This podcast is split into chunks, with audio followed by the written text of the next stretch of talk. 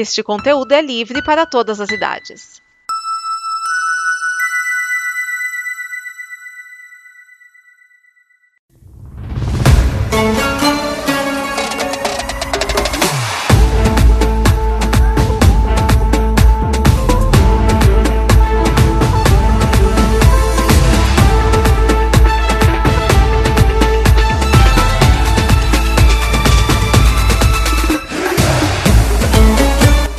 Marhaban! Este é o Combo Copa 2022, mantendo a tradição de fazermos podcasts sobre a Copa desde a Copa de 2010, lá na África do Sul. Tô ficando velho. Eu sou Vinícius Schiavini e estamos aqui com uma proposta diferente. Ao invés de fazer programas diários, o Combo Copa dessa vez será por rodada. Então, um programa no final da primeira rodada, um programa no final da segunda rodada, programa no final da terceira rodada, um programa depois das oitavas, outro depois das quartas, outro depois das semifinais e um para comentar a grande final e também a disputa de terceiro lugar. Bom, a Copa de 2022 está sendo no Catar, lá no Oriente Médio. Primeira vez que nós temos uma Copa num país árabe. Teve algumas questões que eu não vou entrar, porque nós teremos um quadro para falar disso. Eu vim falar de jogos. Eu vim falar de juegos. No grupo A, abrindo então a nossa Copa, nós tivemos Catar e Equador abrindo a Copa do Mundo, né? O país sede sempre abre. Aliás, o Catar não teve chance contra o Equador, né? Para desespero de todos os sheiks que lá estavam. E depois Senegal e Holanda, também Senegal não deu muito trabalho para a Holanda, 2 a 0. No grupo B, nós tivemos a Inglaterra varrendo o chão usando o Irã por 6 a 2. E os Estados Unidos, que chegaram achando que já tinham ganho aí, acabaram empatando com o País de Gales, País de Gales demonstrando que vai dar trabalho. Ou seja, esse grupo está interessante, né? Você tem a Inglaterra e você tem um país que faz parte do Reino Unido com a Inglaterra, que é o País de Gales, e você tem uma ex-colônia que é os Estados Unidos. O Irã tá ali de coadjuvante, tadinho. No grupo C, no dia 22, nós tivemos duas surpresas. A primeira é que México e Polônia acabaram ficando no 0 a 0 com o Ochoa, o goleiro mexicano, pegando o pênalti do Lewandowski e a Arábia Saudita virando para cima da Argentina. Pois é, tivemos até jogador da Arábia gritando na cara do Messi, tipo, ah, se lascou, se ferrou. Ou eu espero que tenha ficado nesse nível de, de linguagem, né, gente? Vamos ser politos também, fair play. No grupo D, nós tivemos Dinamarca e Tunísia num jogo que deu sono, ficou 0 a 0 e França e Austrália começou com a Austrália na frente, a França perdendo, mas não só a França virou, como fez 4 a 1, que baita, baita jogo. Já no grupo E, nós tivemos Alemanha 1, Japão 2. Outra zebra, não bastasse a Argentina perdendo de 2 a 1, a Alemanha também perdeu de 2 a 1. A bruxa estava solta, a bruxa estava com tudo. Agora, quem fez valer, né, a estrela que carrega no peito foi a Espanha. Eu não assisti esse jogo, acho que foi o único jogo até agora que eu não assisti, porque eu estava resolvendo algumas outras questões. Mas, olha, eu acho que eu ia perder a conta se eu assistisse, porque foi 7 a 0 para a Espanha. 7 a 0. A Costa Rica nem entrou em campo. Mas é aquilo. O time está azeitado, o time está preparado, então por que que nós vamos, né, nos segurar? Vamos tacar 7, 8, 9, 10 gols.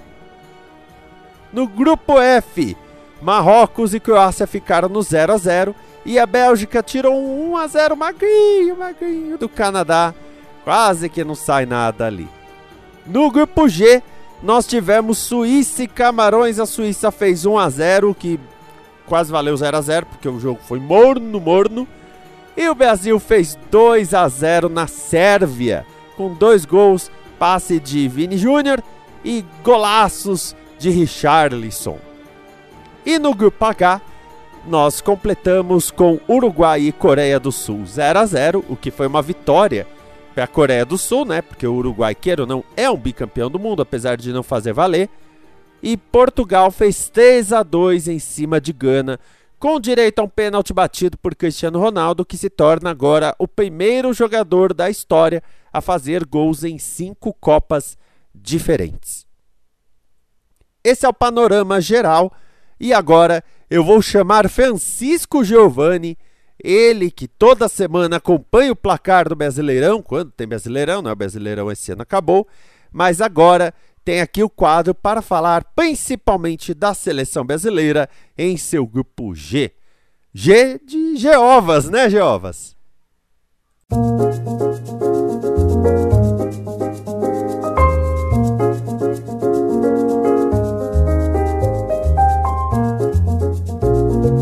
Salve Geraldo, salve Geraldo, ouvinte da Combo Copa. Eu sou Francisco Giovanni e toco aqui na Combo o AG Placar do Brasileirão, que é um resumo do Campeonato Brasileiro. E para não perder o hábito, o sangue não coalhar, tô aqui comentando um pouco da Copa do Mundo, na verdade, os jogos do Brasil.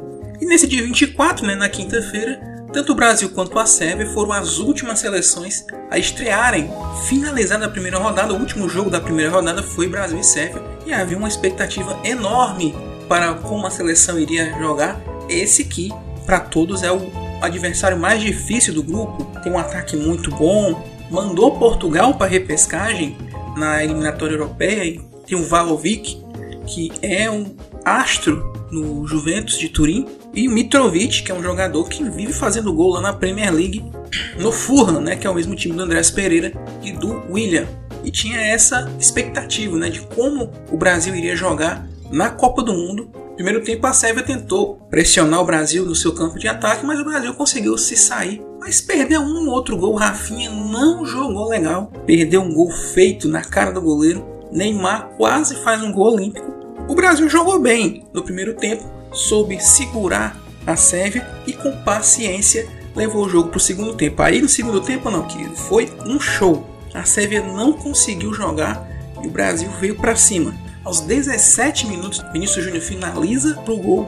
O goleiro da Sérvia, Milenkovic Savic, defende, só que eles tomam para o meio da área e Richarlison, o pombo, abre o placar para o Brasil, muito comemorado pelos, pelos seus companheiros e por toda a torcida que lotou o estádio lá no Catar. E aos 28 minutos, o lance mais bonito do jogo, um golaço, mais uma do Vinícius Júnior, né, que dá um passe daqueles lindo pro Richardson que domina a bola e dá um voleio pro gol. Um golaço do Brasil, 2 a 0, mais um gol do Pombo. Richarlison, um dos artilheiros da Copa do Mundo, né, junto com outros seis jogadores.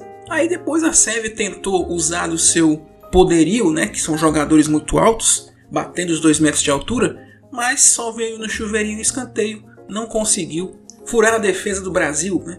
O Alisson com aquele bigode ridículo que quase não saiu na foto, para nossa sorte, ele nem sujou o uniforme. De baixa, dentro de campo, foi a lesão do Neymar, né?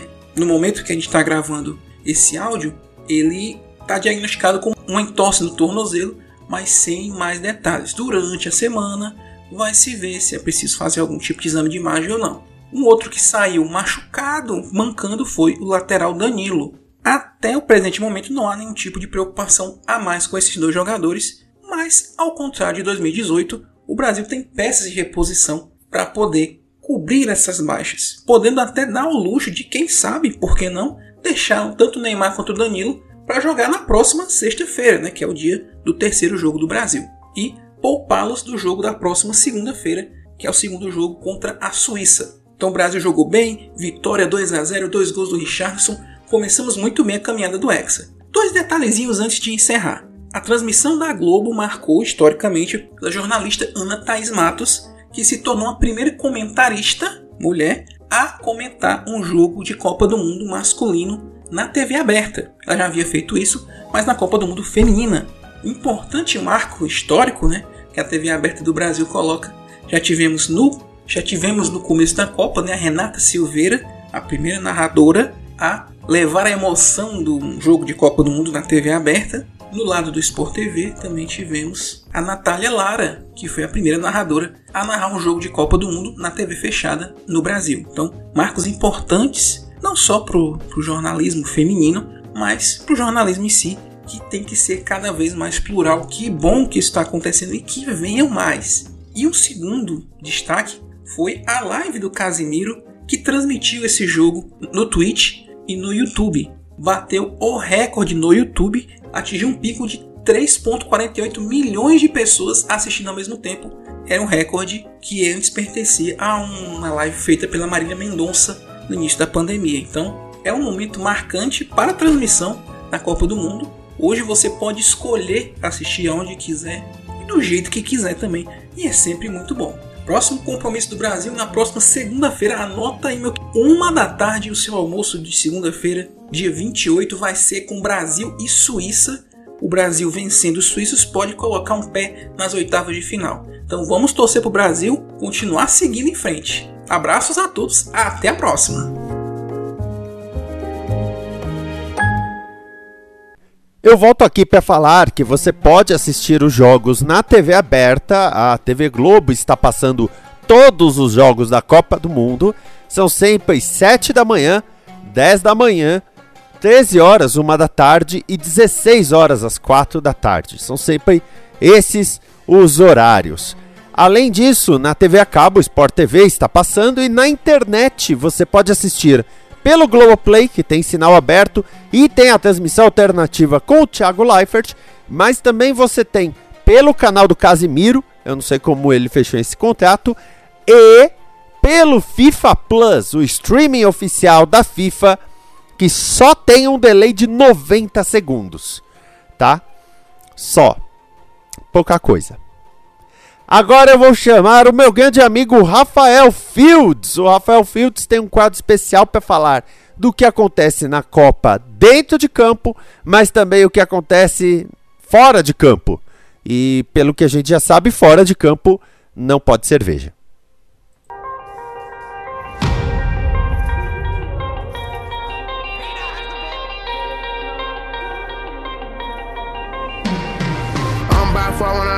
Começando. Sim, senhoras e senhores, é claro que eu, Rafael Fields, não ficaria de fora de mais um Combo Copa. Tá começando o quadro do meu sofá. É, meu amigo. Como diz Vinícius Schiavini, um catardão de acontecimentos dessa Copa. E aí, vocês têm assistido, óbvio, né? Porque Copa até quando é ruim, é boa.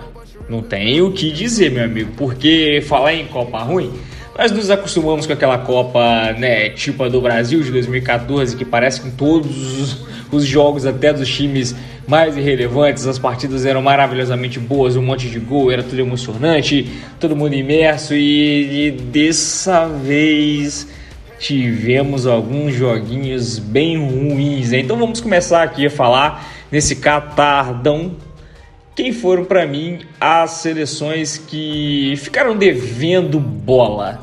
Tá, ó, a Holanda para mim deveu bola, embora eu saiba que a Holanda é, é um país que ela sempre vive de gerações e ela surge com uma geração que joga muita bola e aí ela tem alguns anos de ato até formar uma outra geração que joga muita bola e tem mais uns anos de ato e é a maior seleção do mundo que nunca ganhou uma Copa do Mundo, embora já merecesse ter vencido algumas aí para trás.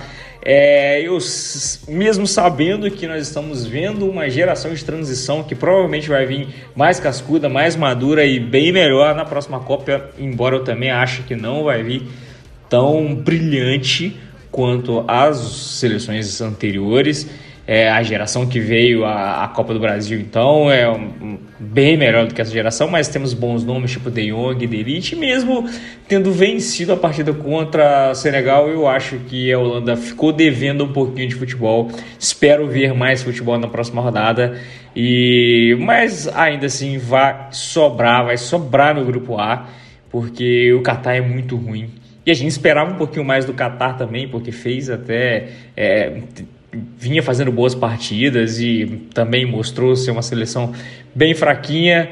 É bom para o nosso Equador, que eu espero que classifique. e que vai disputar a última vaga praticamente com o Senegal. Mas também o Equador deveu um pouquinho de bola, hein, gente? Deveu um pouquinho de bola, dá para jogar mais. Uh, seguindo aqui, a gente vai para o grupo B, onde a Inglaterra triturou, fez o que tinha que fazer e, para mim, uma das postulantes a estar nas semifinais. É, vale destacar que os jogadores negros da Inglaterra foram muito xingados na eliminação do time, é, na eliminação não, na perda do título da Eurocopa, da última agora, que a Itália acabou ganhando e porque eles erraram os pênaltis, se não me engano, foi é, o Rashford e o Sterling e pô, xingaram atos de racismo contra os caras e aí os caras vão lá e fazem praticamente todos os cinco dos seis gols foram marcados pelos jogadores negros. Então, né, mano, a justiça lá vem a cavalo, né? E esses caras tiveram que enfiar a violinha no saco e comemorar gol de jogador negro porque teve muito. Ah, esses negros maravilhosos da Inglaterra. Quem lembra desse bordão? Daqui a pouco a gente vai falar sobre o bordão de Copa do Mundo, tá? Porque a gente vai continuar aqui falando da, da até agora zebraça da Copa. E a nossa maior felicidade, meu amigo. A Argentina tomou taca da Arábia, tá? É isso. Messi Messi veio aí demonstrando o torneiozinho inchado, é, mas querendo fazer e acontecer e tome, taca 2 a 1 para a Arábia. E esquece, a Argentina jogou um segundo tempo terrível. É um time que, do meu para frente, é muito bom, muito consistente, tem muitos nomes e que até joga bem, vinha de 36 jogos de invencibilidade e, ah, meu amigo, eles iam empatar com a Itália e ser a seleção recordista com 37 jogos de visibilidade aí, batendo recorde. Mas a Arábia foi lá e deixou os caras comendo poeira e complicou a vida da Argentina, meu amigo. Complicou, mas eu acho que ela classifica, porque uh, eu acho que a Polônia vence a Arábia no próximo jogo vai fazer quatro pontos, mas o México, a Argentina não vai dar outro mole, mano. E o México também, para mim, deveu um pouquinho de futebol. Nossa maior alegria, vamos continuar secando. Sábado já tem jogo de novo, 4 horas da tarde, mas é, eu acho que a Argentina passa, mas já deu pra gente ver também que não é tudo isso, né? E ó, continua com uma zaga bem fraca, tá? É isso. Grupo D, grupo da França, tomou um sustinho, atropelou. Quem ficou devendo foi a Dinamarca. Esperávamos mais futebol é, do time aí do Schmeichel. E não, não rolou. Fez um joguinho horroroso contra a Tunísia. E, por dentre tantos jogos ruins nessa Copa, né, cara? Foi, foi só mais um infelizmente. Grupo E, tivemos mais uma zebraça a zebraça da Alemanha, que perdeu para o Japão, mas a Alemanha fez um baita do primeiro tempo. Tá? Também é uma seleção que se encaixa no mesmo contexto da Holanda. É uma seleção de transição, muitos bons nomes jovens que eu acho que na próxima Copa, ou talvez até na de 2030, vem aí novamente como uma favorita, mas pô, independente disso, de ser uma seleção de transição, de ter muitos garotos, ela era postulante sim a chegar aí pelo menos numa semifinal, mas agora, meu amigo, se o Japão ganhar da Costa Rica é, no domingo pela manhã, o que eu acho que irá acontecer, porque a Costa Rica não mostrou absolutamente nada no massacre contra a Espanha a Alemanha pode jogar a vida e se despedir da Copa do Mundo do Catar mais cedo. Você está torcendo por isso? É óbvio que eu estou torcendo por isso. Eu quero ver grandes jogos, grandes times, é claro que eu quero ver grandes times, mas o meu lado torcedor brasileiro. Ah, fala mais alto então, meu amigo. E se a Alemanha puder partir dessa para uma melhor, que vá. Certo? Espanha, ó, olha nessa molecada. Pedro e Gavi jogam muita, mais muita, mais muita bola. Tá, é, são os novos Chaves e Iniestas aí dessa geração. E, mano, os moleques têm 18, 19 anos, são a primeira Copa de 1 mais 5 que eles vão jogar pela frente. Muita bola, Ferran Torres jogou demais, Luiz Henrique tem o time na mão, o time é a base do Barcelona, tá acostumado a jogar junto, talvez vai contar muito aí essa o fato deles já estarem bem entrosados e, ó, olho nessa Espanha. é, me surpreendeu positivamente a Espanha e a Alemanha, né, meu amigo? Foi, foi. no grupo F, o grupo F, quem me surpreendeu muito positivamente foi a Dinamarca. E agora vocês já viram que eu já misturei tudo, né? Eu só queria falar dos pontos negativos, mas já vim falando dos pontos positivos. E aqui a gente segue, porque o Brasil acabou de vencer. Eu tô eufórico e vamos que vamos, vamos embora. Vou chegar no Brasil daqui a pouco. O Canadá, cara, me surpreendeu positivamente, fez um bom jogo, mas falta um matador, né, meu irmão? Os caras não conseguiam ali no finalzinho definir, mas fez um jogo que para mim ele mereceu no mínimo um empate e tivemos aí um erro crasso da arbitragem que errou uma regra, mano, que qualquer um sabe do, do impedimento. A bola que veio do jogador da Bélgica e o bandeirinha deu impedimento. E no lance ainda teve um pênalti, só que com o impedimento aí o pênalti já vai ser anulado, enfim erro colossal. E o Courtois mais uma vez cresceu, goleiraço. Nem gosto de lembrar da última vez que a gente enfrentou essa Bélgica aí. Meu Deus, o Courtois pegou pra caramba. E o Courtois, goleiraço, pegou muito. De Bruyne, eleito melhor do jogo, não fez uma grande partida. A Bélgica também deveu bola pra caramba. Mas, meu amigo, 1x0 tá lá, liderando o grupo, vai classificar. E se der liga, vai ser enjoada. Se der liga, vai ser enjoada. Croácia e Marrocos também fizeram um baita jogo ruim, sonolento. E, cara, eu não sei como é que essa seleção chegou no final da última Copa. E eu acho que dessa vez não vai arrumar nada. Também grande decepção, mas eu já não botava muita fé na Croácia. É... Chegamos agora ao grupo do Brasil, meu amigo. O grupo G, o Brasil jogou muita bola, hein? Que estreia, meus amigos, que estreia que partida fez a seleção brasileira. O Tite tinha aquela dúvida se ele jogava com o Fred, se ele jogava com o Vinícius Júnior, que causa muita polêmica na cabeça de muita gente, porque as pessoas acham que, que, que, que é, não pode ficar sem o Vinícius Júnior, que é melhor tirar o Rafinha para botar o Fred, só que as pessoas não entendem que o time tem um encaixe, que se você abre mão de um ponta você vai ter que mexer na posição do Paquetá e se você jogar o Paquetá para direita, você pode perder muito do Paquetá. Melhor você jogar o Paquetá para esquerda, então quem tem que sair é o ponta esquerda. E eu já vinha dizendo no meu Twitter que o Tite queria jogar com essa formação de, de dois pontas, ele estava tentando implementar esse jogo é, só treinou assim desde quando o time se reuniu para essa Copa e estreou assim e estreou muito bem. O Casimiro fez uma partida monumental e impecável. E o Richardson, mano, que isso, que estrela tem esse moleque. É muito bonito ver Richardson fazendo gol e fazendo gol bonito. E eu tô iludidaço e preocupado, lógico, com as lesões de Neymar e do Danilo. Estamos aqui todos torcendo, esperando que não seja nada. O Neymar saiu andando, não tem roxidão. Eu já dei uma pesquisada aqui. É, ele saiu sem botinha, saiu sem muleta, então talvez um, dois joguinhos fora. Mas o Neymar joga a Copa, não perdemos esse jogador porque eu, hoje o Brasil não tem uma Neymar, Neymar, dependência e isso é engraçado porque tô vendo muita gente que às vezes não é do mundo do futebol, só gosta de Copa do Mundo e que por causa de influências políticas resolveram meter o pau e o cacete no Neymar e até comemorar a lesão do Neymar é, comemorar o fato de o Brasil não ter mais uma independência como se o Neymar fosse descartável. Pelo contrário, se o Brasil não tem uma Neymar dependência, a presença do Neymar coloca a gente em outra prateleira, irmão. A gente vai ter o nosso craque sobrando sem precisar ser aquele cara que decide, que resolve, de estar tá tudo em cima dele. Porque o dia que o Neymar for bem marcado, igual ele estava hoje, o Neymar pegava a bola, tinha quatro jogadores em volta dele, cinco apertando. Nós temos outros jogadores que resolvem o jogo. Então isso é muito bom. Sem o Neymar, a gente vai ficar numa prateleira meio que igual aí as favoritas, né? A França e a Inglaterra, que a gente pede aquele jogador que possa ser um diferencial. Então, pô, Ney, vai dar certo.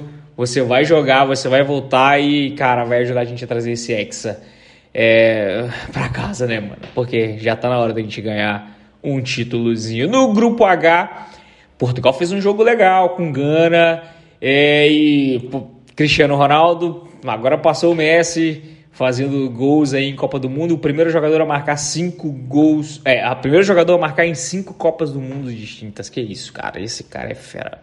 Tem que respeitar, por isso que eu comecei é, este quadro falando sim para Cristiano Ronaldo. Embora ele também deveu um pouquinho de futebol, né? Ficou devendo aí nosso querido Gajo Cristiano Ronaldo. E olha, olho nesse grupo porque é o grupo que a gente enfrenta, né? Ao passar para as oitavas de final. Porque o Uruguai, meus amigos, também deveu bola, tá? E aí a gente chegou numa outra polêmica que é se o time não jogou nada, se o time não demonstrou nada, faltou é, gente para criar ligação, por que, que o Arrascaeta não jogou? O Arrascaeta vem já desde o final da temporada com uma pubalgia, vem sofrendo com essa lesão. No sábado, ele ele já era dúvida para esse jogo. E se o time jogou tão mal na criação e o Arrascaeta não entrou, com certeza o Arrascaeta é, não está recuperado da lesão e talvez o treinador esteja esperando ele estar melhor para lançar a mão dele, porque, tipo, não é. Eu tenho absoluta certeza que não foi por questão de gosto de escolha, porque o Arrascaeta jogava de titular durante as eliminatórias. Ele cresceu muito de produção na seleção é, com esse treinador da, da, do Uruguai agora e ele não preteriu e não abriu mão, botou um monte de gente por, por causa de questão de gosto. O Arrascaeta é jogador titular dele, pegou a 10, era para ter jogado e não está bem fisicamente. É isso, só isso que justifica a Arrascaeta não ter jogado, mas mesmo com a Arrascaeta o Uruguai ficou devendo, não tinha uma ultrapassagem, é, não tinha ninguém é, é, atacando linhas, quebrando linhas. Fica aí o destaque para o Valverde, que sempre tenta fazer uma jogada diferente, jogando muito no Real Madrid, buscou o jogo, tentou, mas Soares já está indo para o final de carreira, Cavani também não entrega grandes coisas. E mais uma bolinha esses caras guardam, né? Vamos aí, eu gosto muito do Uruguai, vou torcer para que o Arrascaeta fique bem, para que o Arrascaeta volte, porque vai botar esse time em outro patamar, com certeza, e pode ser um dos nossos adversários, né, na próxima, na próxima fase. Então, cara, dentro do campo, foi isso que eu vi dessa Copa. Tinha muito mais coisas para falar, mas já me alonguei pra caramba. Agora, fora fora do campo, é coisas bacanas de se comentar. Cara, como é que você tem assistido o jogo? Nós estamos entrando todos os jogos sendo transmitidos pela Globo. O Sport TV também transmite todos os jogos. O Casimiro transmite um jogo por dia na Twitch e no YouTube e faz react dos outros jogos que ele não tem o direito de transmissão. E a Globo também tem no Globoplay e no Sport TV 2 uma transmissão alternativa dos jogos da 4 horas com o Thiago Life. E eu quero chamar atenção para essa transmissão do Thiago Life, não só pelo fato do Thiago Life estar narrando, porque é um jogo mais comentado, mais conversado, mas pela presença do, do Tomás Freitas. O Tomás, ele é analista de desempenho. Ele trabalha para vários times é, gringos aqui no Brasil, fazendo análise de jogador, como olheiro, levantando dados para que esses caras possam vir contra-ataques nessas joias. E o Tomás, ele é um profissional de scout e ele conhece muito jogador e tem muitos dados extremamente interessantes. Então, cara, você pode até não querer assistir um jogo lá com o Tomás e com o Thiago Leifert, mas todo dia, 3 horas, eles entram ao vivo. Vale a pena você ver um pré-jogo, porque o Tomás, para mim, está sendo um dos melhores comentaristas que está trazendo ouro em pó de informação dos jogadores nessa Copa. Então, é, fica aí uma dica: assistir o Tomás Freitas é, na transmissão do Thiago Leifert. E, cara, outra dica é assistir um jogo no Casimiro, mano. E é ficar assistindo também para jogo no Casimiro, se você não quiser assistir, porque, mano, o Diogo Defante, Yuri Marçal, André Hernan. O cara levou uma comitiva gigantesca, absolutamente incrível, para deixar a gente de seis e meia da manhã até quase nove da noite assistindo Copa do Mundo na Casé TV. É, a transmissão está de altíssima qualidade. É, os GCs estão muito bonitos porque esses dias estava no Twitter reclamando dos GCs da Copa do Mundo, que eu achei muito feio desse ano. E, cara, o Casé é diferenciado. O maluco botou mais de 3 milhões de pessoas assistindo ao jogo da seleção brasileira. Que, que doideira, mano. O moleque é fera. As entradas do, do, do Defante estão impagáveis. Mas não é só zoeira. Tem muito futebol, tem muita informação. O Juninho Pernambucano tá sobrando no comentário, leve, feliz e tirando onda com todo o conhecimento que a gente sabe que ele tem. E, então, destaque aí para as transmissões do Casé e do Thiago Leifert, principalmente por causa do Tomás, tá? E, mano, é isso que eu vi nessa primeira semana de Copa do Mundo que eu queria destacar. É, vou trazer alguns outros. Ah, tá. Vou dar só mais uma dicasinha de perfil, já que a gente falou da lesão do Neymar. Um, já que a gente falou da lesão do Neymar, eu acabei de começar a seguir aqui uma conta muito muito, muito maneira no Twitter. Eu estou aqui procurando rapidamente para entregar de volta para o Esquias este quadro. Que a conta se chama. Cadê meu amigo? Eu perdi, eu não acredito.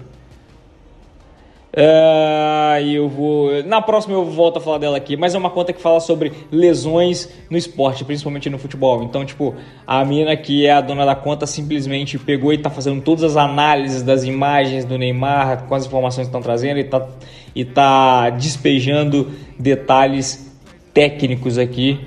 É, pra gente poder ficar mais tranquilo, né, cara? Quanto à lesão do Neymar, é, ó, lesionados é a Na Freitas 42 com H. Ela é especializada em ortopedia e traumas pela Unifesp e ela trabalha com esporte. Então ela, ela faz aí nesse Twitter, nesse, nessa conta, várias análises de lesões aí do, do futebol e ela fez a do Neymar. Então, tipo, fiquei mais tranquilo quando eu vi. É uma conta bem legal de você acompanhar. Beleza? Cara, falei pra caramba, mas é isso, mano. É um programa só por por rodada, né? Rodada 1 acabou, amanhã a gente já começa a rodada 2. O primeiro jogo da manhã é muito ruim, mas é Copa do Mundo. Até quando é ruim, é bom. Esse foi o catardão aí do que eu vi do meu sofá. Espero que vocês tenham curtido esse quadro, esteja curtindo a Copa do Mundo. E eu quero ver gol, chama que o Hexa vem. E é nóis. Abraço.